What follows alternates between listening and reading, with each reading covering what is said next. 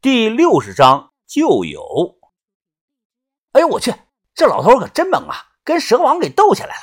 啊操啊，锁喉了啊，要被缠死了！完了，你能不能闭嘴啊？别说话，看就行了。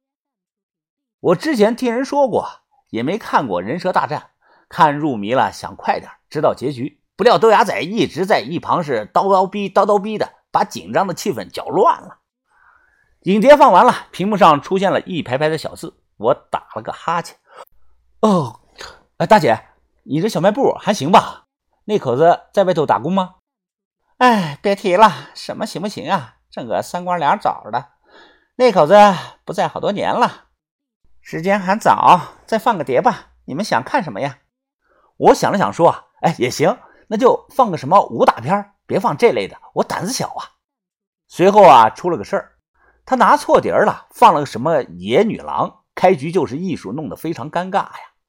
晚上十一点多，充好电后离开了小卖部，还没走回去，把头用于哥的手机打来了电话：“云峰啊，在哪里呀？”“哦，在路上了，马上回去了。”“先别，小轩从市里把朋友接来了，马上到，你带我去村口领一下，这是礼节。”“哦，是谁啊？”去了你就知道了。挂了电话，我和豆芽仔又掉头往村口走去，在大树下等了六七分钟，一束车灯光晃了过来。小轩先从出租车上下来，随后呢又下来三个男人，一个年轻些，一个中年人，还有一个头发花白的驼背老头。怎么是你们？中年人迈步上前，看着我微微一笑：“你好，沈远峰啊。”来人正是玉面孟尝田三九，这是个狠人呐！就是他活埋了杨坤一伙。那件事情造成的直接后果，冰塔下的一批文物被黄毛魏小刚带走，流向了浙江。陕北局的有关部门如今还在忙的是焦头烂额。年轻的这个人呢，自然就是红眼睛黄天宝。我看他胳膊没事可能是伤好了。伤筋动骨一百天，他当时输给了于哥，没想到好的这么快。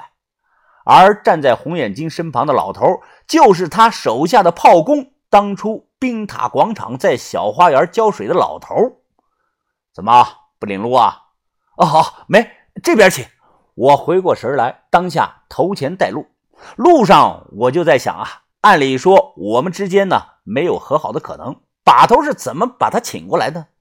要知道啊。二棉厂的事件，最后铁佛可是被我们吃了，他只得到了一个铁塔叉，虽然呢也值钱，但远不及铁佛。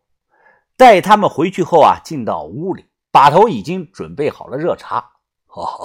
田兄来了，旅游劳累了，喝口热茶提提神吧。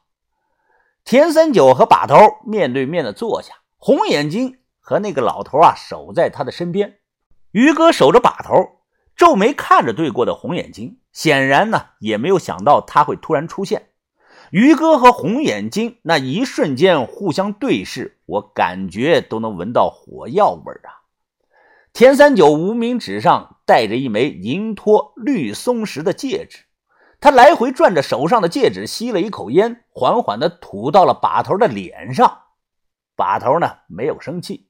而是端起茶，抿了一口，一脸真诚的说道：“田兄啊，咸阳的恩怨已经过去，我能赢你是取巧了。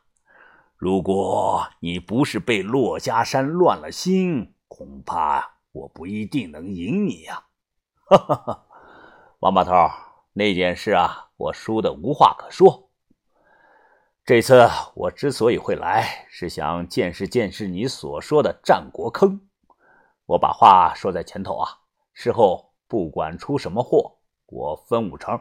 五成？豆芽仔不满的说道：“我们忙活了那么久，你刚来就要分走一半啊？”自然，这是我答应你的。把头直接答应。天三九点头。再有啊，我们是合作关系，换句话说。我不受你管制。把头想了片刻，点头说：“可以。”说罢，他们互相举起了茶杯，碰了杯，一饮而尽。把头和田三九秘密的谈了一夜，其他人都被遣散回房，只有我留在了屋里陪了一夜。从谢师叔反常开始，李铁成的死，鬼仔岭的石雕，到牙婆鬼仔庙，再到庙碑地下的溶洞，最后是四眼神壁画和战国墓，把头都告诉了他。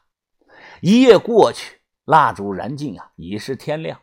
我看田三九的脸上没有一丝的疲惫啊，反而有一种狂热，或者说是一丝的兴奋。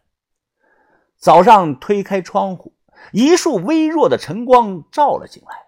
田三九看着窗外说道：“王把头，看来你这次是被人玩了。”把头没有说话。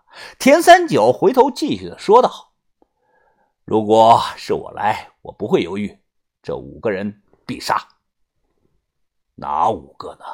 把头问道。王八头，你是明知故问啊！你的做事方式和我不一样，你总是藏在最后，想安排后手反败为胜。但这次你错了，你应该先手啊！姓薛的唐老太婆、李什么成，那个护林员的老胡，包括那个什么小唐，这些人你不该留啊！老胡、小唐，我率先反对呀！我说我不同意，他们可都是普通人。田三九转头看向我，笑着说道：“ 哈哈哈，真是什么样的师傅教出什么样的徒弟啊！现在就算你同意也没有用了，因为已经错过了机会。村里很多人都见过你们了。季师傅，你进来一下。哦，把头，你叫我呀？驼背老头进来后说道。我问你，半米厚、两米多高的青铜墙，你怎么撬开啊？老头想了想，问道：“呃，普通的青铜材质吗？”把头摇头：“不，硬度啊要比普通的青铜高，可能是青铜合金啊。”随后，把头又形容了周围的地形。老头想了有五六分钟，开口说道：“哦，铁类啊。”不像石类，没有脆性，半米多厚，太厚了，炸不开的。就算我用硝酸甘油也炸不开呀，最多啊，只能炸的变形。不过呢，老头继续的又说道：“有个办法呢，可以弄开。”愿闻其详啊！把头说道：“用那个养鸽啊，鸽枪啊，鸽枪。”把头愣了愣。把氧气去带下去。老头点头的说道：“呃，不能挖横井。呃，如果想在短时间内打开啊，这恐怕是唯一的办法了。”啪！田三九打了个响指。现在就去搞吧，老季啊，你也去，把东西都买全，让天宝扛回来。今晚我们就带东西下去。老头叫老季。去买割枪，我跟他闲聊。季师傅啊，你以前这么干过呀？老头笑着点头说道：“啊，当然了，割枪、割棺材、电锯、取壁画，野路子现在很流行这种啊。你多接触接触啊，就知道了，没什么稀奇的。还有啊，老头接着说道，在咸阳啊，有人通过关系找过我，想让我帮忙分切一具石棺。”开的工价很高，不过他们是野路子。田把头说不与他们为伍，以免掉了身份。这个人是不是叫杨斌啊？